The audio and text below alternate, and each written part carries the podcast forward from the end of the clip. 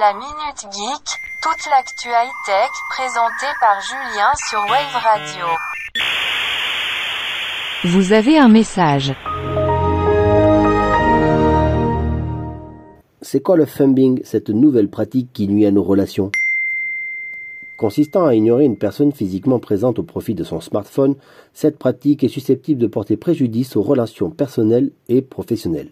Depuis leur arrivée, les smartphones ont changé nos vies, mais aussi nos comportements. On peut y passer des heures avec réseaux sociaux, vidéos, jeux et le consulter plusieurs fois par jour, notamment lorsqu'on reçoit des notifications.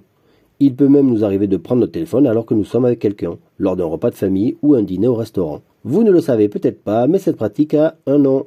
C'est ce qu'on appelle le thumbing. Inventé en 2012 par l'agence de communication américaine McCann, ce terme vient de la contraction des termes anglais phone et snubbing.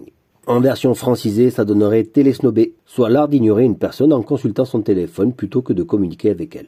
Or, cette pratique peut avoir des conséquences sur les relations personnelles comme professionnelles, comme le montre une étude de The Psychology of Thumbing publiée en fin octobre et relayée par le site Stylist. Elle révèle notamment que nous sommes plus susceptibles de télésnober les personnes les plus proches de nous, soit les compagnons, les amis, les frères, les sœurs, les enfants ou les parents.